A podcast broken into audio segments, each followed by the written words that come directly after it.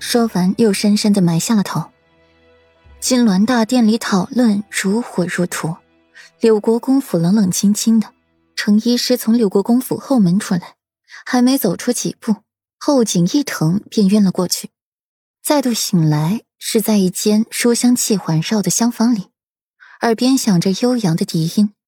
上混沌的脑子立刻清醒了，映入眼帘的是白衣若画、长身玉立的身影。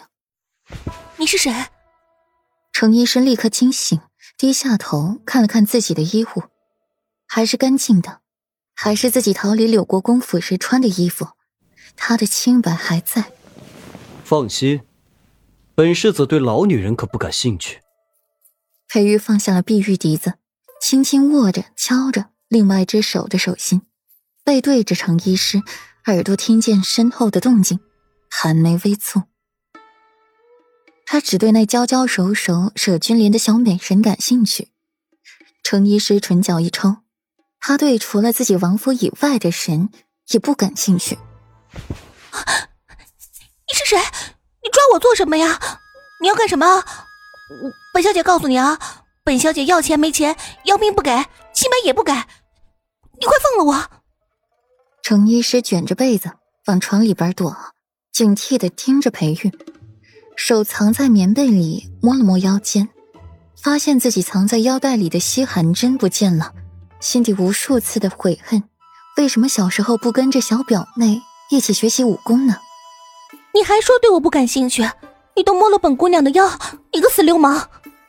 程医师拽着枕头朝裴玉砸过去，眼看就要砸到裴玉了，那枕头突然爆炸，枕头里塞的东西炸开，白茫茫一片，像小雪花似的纷纷扬扬的落在地上，而白色的杂物却没有沾染到裴玉分毫。程医师一下被吓老实了，他从小看着自己的小表妹练武功，很清楚裴玉这是用内力将这枕头捏碎的。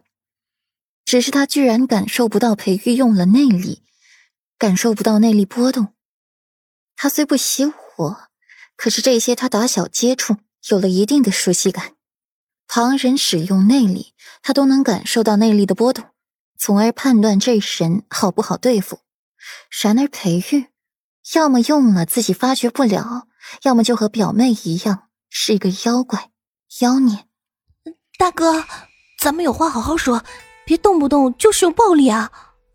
识时务者为俊杰。裴玉的唇角一抽，这识时务的能力和自家小妻子蛮像的。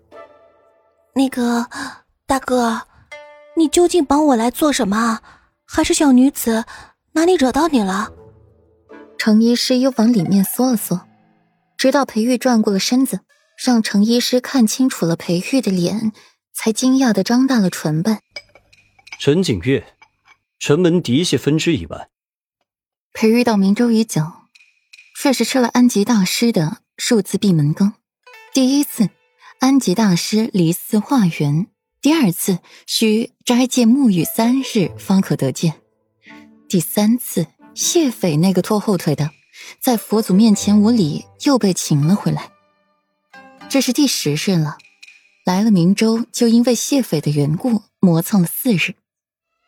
这天，裴玉在驿馆作画，谢斐又不请自来，不顾阻拦的闯了屋子。裴玉手一顿，将笔放好，这才懒懒的抬眸看他：“你怎么来了？”那安吉大师就是有病。我说一句，老子怎么了？至于吗？要不是我知道他是自愿发兵来明州的，老子还以为他是被陛下贬来的。见到老子来接他回平城，就刻意刁难老子，拖延时间。谢斐骂骂咧咧的进来，可见这些日子被安吉大师折磨的不轻。还有斋戒，那不就是不能吃肉吗？他可是武将，武将哪有不吃肉的？哼，裴玉轻笑出声，整理着书案，想让安吉大师早些启程，是不是？听到裴玉这话，谢飞眼前一亮。哎，你有法子，快说，别磨磨蹭蹭的。这简单，你去安吉寺哭。裴玉眼也不抬的替谢斐出主意，开口就让他哭。谢斐眉间一抽，随即就炸毛了，佩玉，你出的什么馊主意？男儿有泪不轻弹，你居然让老子在大庭广众之下哭，你怎么不去哭啊？